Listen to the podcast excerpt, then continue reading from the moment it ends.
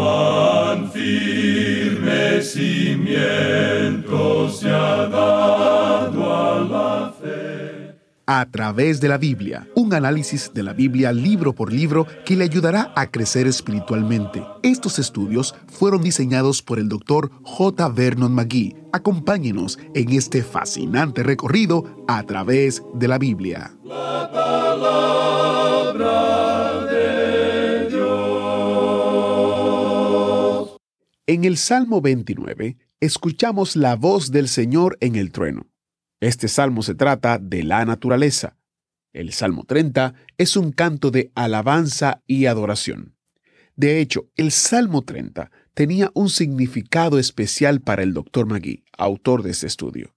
Él tenía cáncer y el Señor le permitió vivir. El Señor le sanó y después el Dr. Magui cantaba junto con el salmista, Jehová Dios mío, a ti clamé y me sanaste.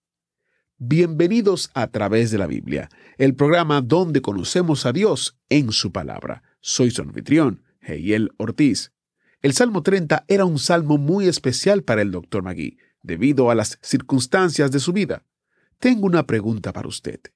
¿Tiene usted un salmo específico que sea significativo para su vida?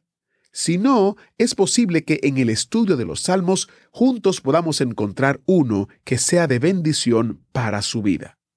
Iniciamos este tiempo en oración. Padre Celestial, gracias por el consuelo que encontramos en tu palabra.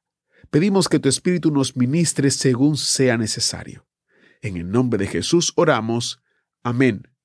Ahora comenzamos nuestro recorrido bíblico de hoy con las enseñanzas del Dr. Magui en la voz de nuestro hermano Samuel Montoya. Continuamos hoy recorriendo el libro de los Salmos y al arribar al Salmo 29 llegamos a un salmo de la naturaleza. No es el primero que hemos tenido. En el Salmo 8 habíamos leído, Cuando veo tus cielos, obra de tus dedos, la luna y las estrellas que tú formaste. Ahora ese era un salmo nocturno, un salmo que puede ser leído en una noche clara y calmada.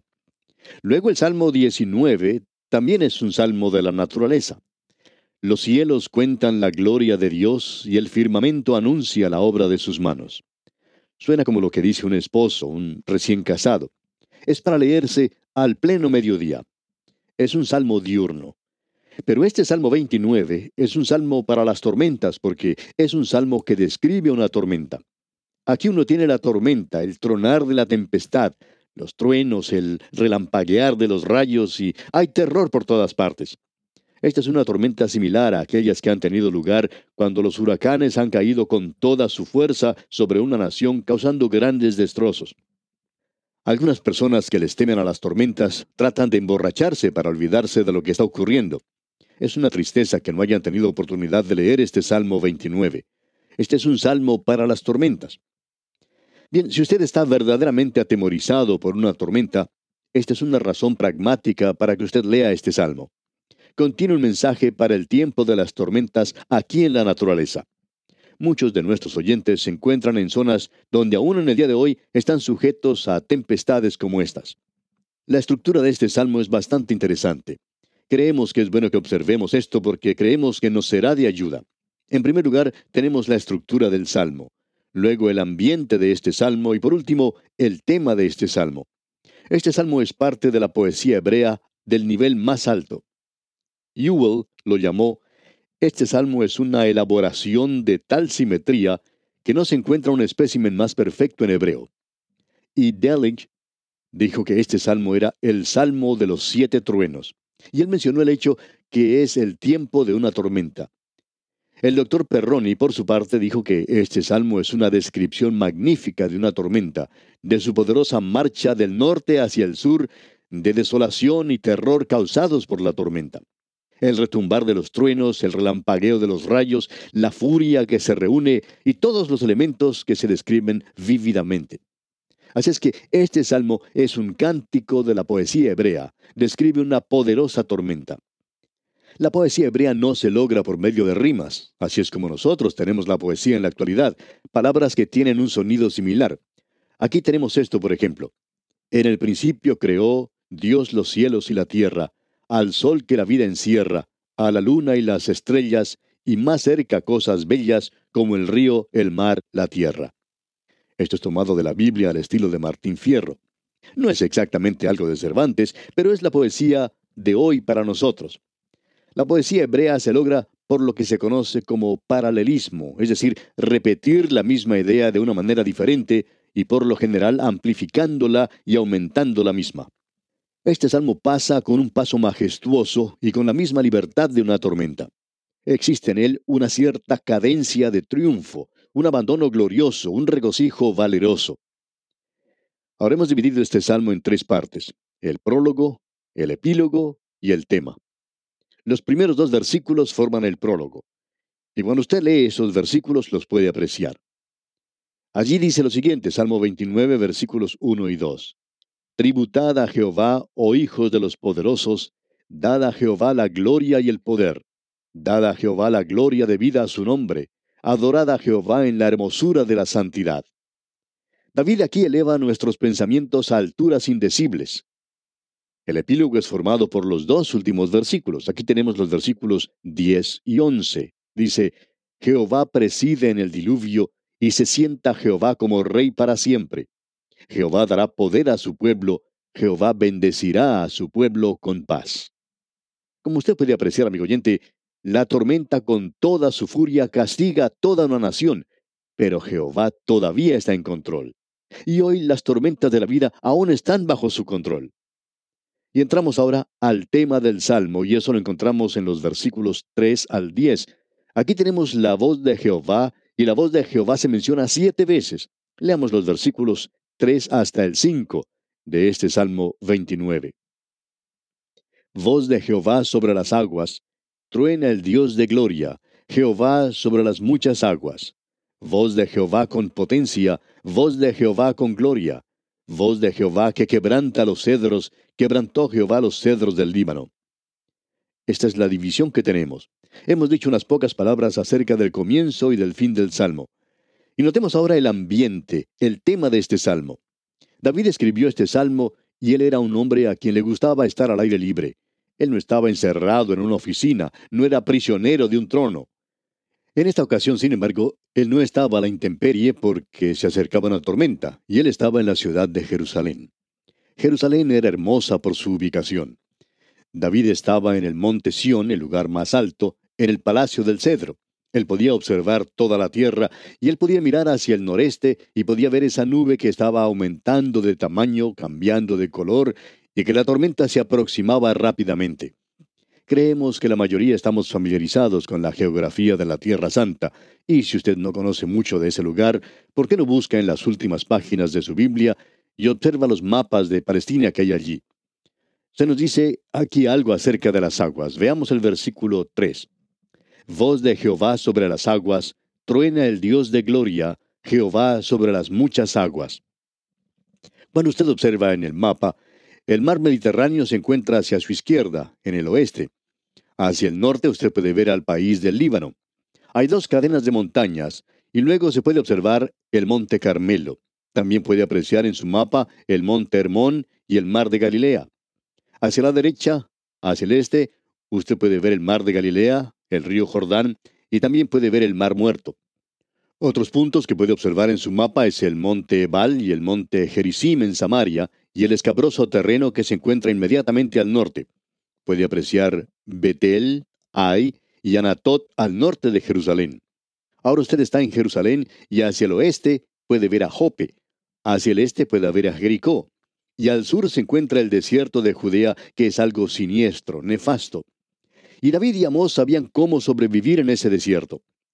Hubo un obispo de la ciudad de San Francisco, en California, en los Estados Unidos, hace varios años, que estuvo visitando ese lugar y él no pudo sobrevivir en esa zona.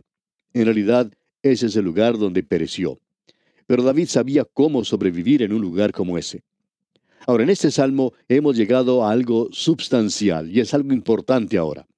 Esta gran tormenta ha cubierto toda la tierra y tenemos aquí una descripción magnífica de esta tormenta. Aquí vemos tres estrofas en los versículos 3 y 4 de este Salmo 29. Voz de Jehová sobre las aguas, truena el Dios de gloria, Jehová sobre las muchas aguas. voz de Jehová con potencia, voz de Jehová con gloria. Ese es el comienzo de la tormenta. En el lejano noroeste, uno puede escuchar los truenos, puede observar los relámpagos. La tormenta está aumentando.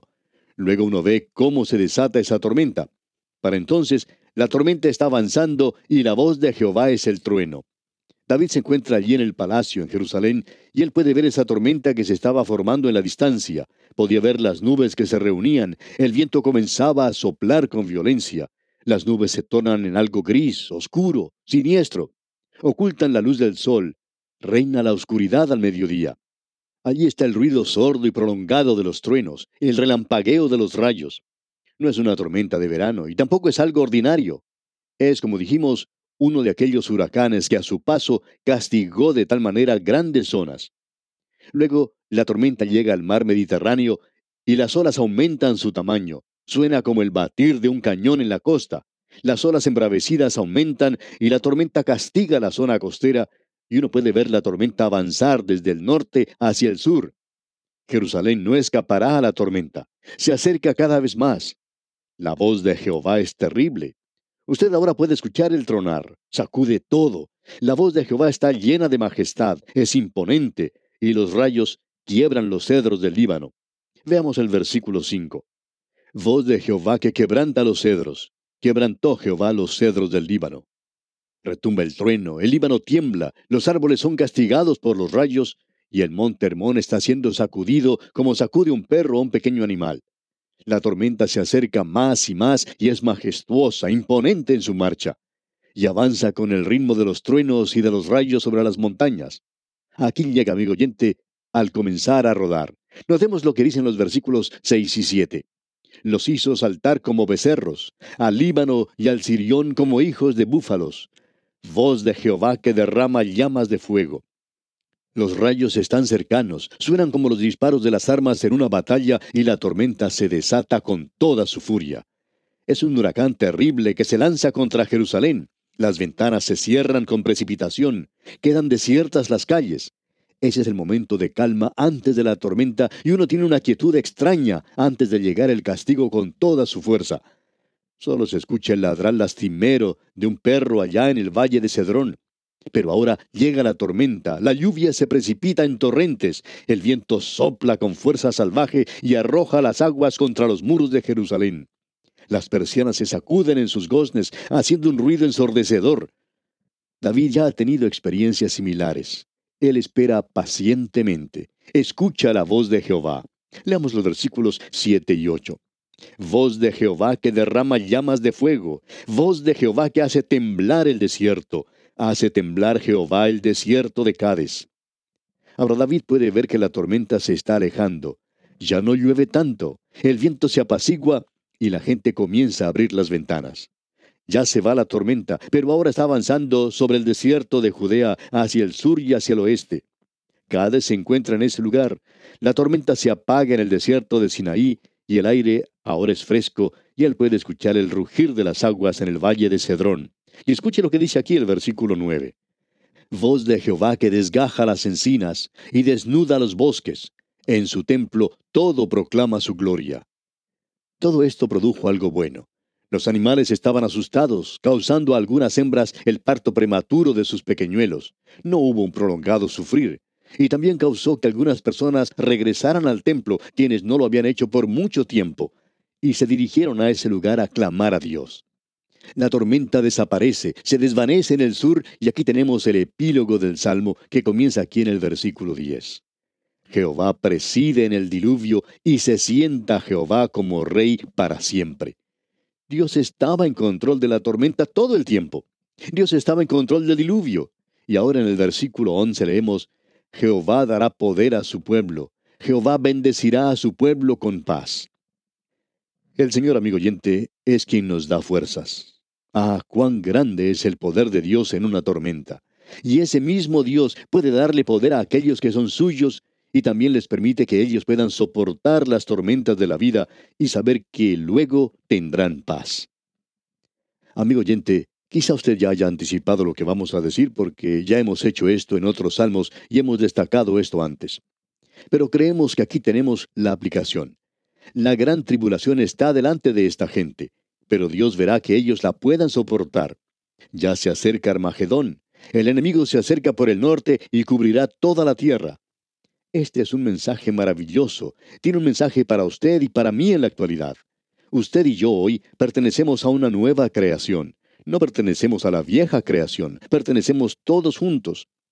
El apóstol Pablo, en su segunda epístola a los Corintios, capítulo 5, versículo 17, dijo, De modo que si alguno está en Cristo, nueva criatura es. Las cosas viejas pasaron, he aquí todas son hechas nuevas. Esa es la razón por la cual yo no guardo el día del sábado. Pertenece a la vieja creación.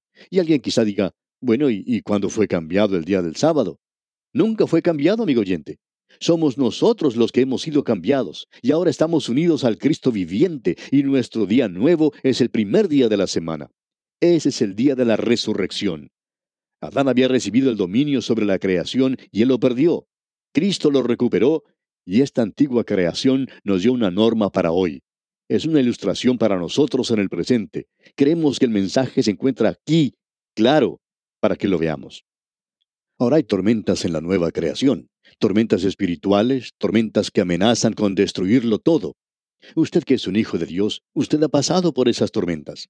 Y sin duda hay algunos que se encuentran en una tormenta en este mismo momento. Y el postrer Adán, él es amo y señor de las tormentas. Él pasó por tormentas él mismo. Usted recordará que él vio a sus discípulos trabajando y remando arduamente cuando los envió esa noche a cruzar el mar de Galilea y se nos dice que Él se acercó a ellos durante la tormenta. En otra ocasión, en una tempestad, ellos clamaron, Maestro, ¿no tienes cuidado que perecemos? Y Él calmó la tormenta. Ahora Él no siempre calma la tormenta, pero nos habla en un susurro y nos dice, Tú vas a llegar a buen puerto. Y eso es lo importante, amigo oyente. Y pensamos que hay hoy muchos que se encuentran en medio de la tormenta. Una madre en un lugar apartado escribió en cierta ocasión y decía que ella escuchaba nuestros programas. Ella acababa de perder a un hijo y decía en su carta que escuchaba el programa y cómo éste le ayudaba a pasar por esa situación. Y estamos seguros que Dios la sostuvo durante esa tormenta y la ayudó a salir de ella. Hay personas que nos escriben a menudo, hombres de negocios, esposas, que nos dicen, pienso que yo hubiera perdido mi cabeza si no hubiera sido porque el Señor Jesucristo estuvo a mi lado. El autor de estos estudios bíblicos, el doctor J. Vernon McGee, contaba lo siguiente. Me encontraba en una ciudad en el estado de Arizona hace algún tiempo, y mientras estaba predicando en ese lugar se desató una tormenta tremenda. Y para la hora en que tenía que partir, cuando fui llevado a la estación del ferrocarril, yo le agradecía al Señor que no tuviera que salir de allí en avión. Me dirigí pues a la estación del ferrocarril y podía escuchar los grandes truenos, observar los relámpagos y la lluvia que caía con toda su fuerza. Y de pronto, antes de partir el tren, salió la luna, y todo eso se transformó en algo tan hermoso, tan maravilloso. Amigo oyente, ¿está usted pasando por una tormenta? Permítanos decirle dos cosas. Que Él cuidará de usted mientras pasa por esa tormenta y que luego la tormenta misma también llegará a su fin. Amigo oyente, algún día la tormenta llegará a su fin. Y con esto llegamos al Salmo 30. Indudablemente hoy vamos solo a destacar los puntos sobresalientes de este salmo. Es un salmo maravilloso y este es un canto de alabanza y adoración. Como hemos dicho anteriormente, existe cierto orden en los salmos y aquí tenemos un segmento que va muy unido. Luego de haberse acabado las tormentas de la vida, llega la canción y aquí tenemos una especie de canción de dedicación. Hay personas que opinan que David escribió esto en la época en que llevó el tabernáculo a Jerusalén. Otros opinan que lo escribió cuando él dedicó el lugar, la era de Ornán donde el templo sería edificado. Y luego, después de todo, Dios le había dicho que él le iba a edificar una casa a David. Y puede ser que él esté hablando de eso aquí, en este maravilloso salmo. De todos modos, los hijos de Israel, aún en la actualidad en el ritual judío, en la fiesta de la dedicación, que se llama Hanukkah, leen este salmo porque es un salmo de dedicación. Escuche lo que dicen los primeros dos versículos de este Salmo 30.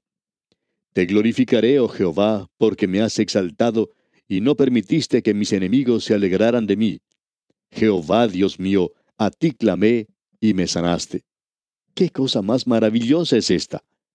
Existe la creencia en muchas personas que este hombre David había estado enfermo como Ezequías y que Dios lo había sanado. Pensamos que eso es cierto, pero no tenemos ninguna información de cuál había sido su enfermedad. Pero aquí se nos dice que Dios lo había sanado. Y nos gusta este salmo porque el Señor hizo lo mismo por nosotros y lo hizo en una forma maravillosa. Ahora el versículo 3 dice, Oh Jehová, hiciste subir mi alma del Seol, me diste vida para que no descendiese a la sepultura. Yo no sé lo que usted opina, amigo oyente, pero yo podría cantar este salmo. No sé cantar, claro está, pero por lo menos diría este salmo. Tiene mucho significado para mí. Ahora el versículo 4 dice, Cantad a Jehová vosotros sus santos y celebrad la memoria de su santidad. Él es un Dios santo. Debemos darle gracias a Él de que nuestro Dios santo trate con nosotros. Y en la primera parte del versículo 5 dice, porque un momento será su ira. Usted puede ver, amigo oyente, que la tormenta pasará, y aun cuando Él juzgue, yo me he dado cuenta que Él me ha castigado en algunas ocasiones de la misma manera en que lo hacía mi padre, por tanto estoy acostumbrado a eso. Ahora no es fácil, amigo oyente, pero su ira no dura para siempre, porque por un momento será su ira. Luego leemos en el versículo 8 y también en la primera parte del versículo 9, a ti, oh Jehová, clamaré, y al Señor suplicaré. ¿Qué provecho hay en mi muerte cuando descienda a la sepultura? ¿Sabe usted que el autor de estos estudios bíblicos, el doctor J. Vernon McGee, le dijo eso al Señor? Él le dijo, Señor, yo quiero quedarme en esta vida. Puedo estar contigo por mucho tiempo y me gustaría mucho estar allí, pero quisiera estar aquí un poco más. Ahora David habló de esa forma y el doctor Magui dijo que él se siente emparentado con este hombre aquí, especialmente cuando habla de esta manera. Y amigo oyente, usted puede encontrar un salmo que cuadre con usted. Creemos que cada persona puede encontrar un salmo que sea propio para ella. Escuche cómo termina este Salmo 30, el versículo 12 dice, Por tanto, a ti cantaré, gloria mía, y no estaré callado. Jehová Dios mío, te alabaré para siempre. No creemos que sea posible mejorar algo agregando alguna cosa a lo que dijo David. Eso es lo que queremos decir y esperamos que eso sea lo que usted quiere decir también. Y amigo oyente, vamos a detenernos aquí por hoy. Dios mediante, en nuestro próximo programa, entraremos a estudiar el Salmo 31 y esperamos que usted nos acompañe. Gracias por hoy y que Dios siga bendiciendo su vida en todo instante, es nuestra ferviente oración. Muchas gracias al maestro Samuel Montoya por guiarnos en el estudio de hoy. Recuerde los recursos destacados de este mes, que consiste en el comentario de Salmos y en un librito titulado ¿A dónde va a parar este mundo? basado en el Salmo capítulo 2. Obtenga estos recursos de manera gratuita descargándolos desde nuestro sitio web a través de la biblia.org barra destacado. A través de la Biblia .org barra destacado. Agradecemos que nos acompañara en el estudio de hoy. Le invitamos a que visite nuestro sitio en internet a través de la biblia.org. Ahí puede suscribirse para recibir las notas y bosquejos de lo que estamos estudiando y noticias del ministerio. También encontrará la variedad de libros y materiales gratuitos que tenemos para usted. El sitio es a través de la biblia.org. Todo lo que hacemos es posible gracias al Señor y a personas como usted que se unen a nosotros en la obra de llevar la palabra entera al mundo entero. A través de la Biblia es una producción de Radio Transmundial.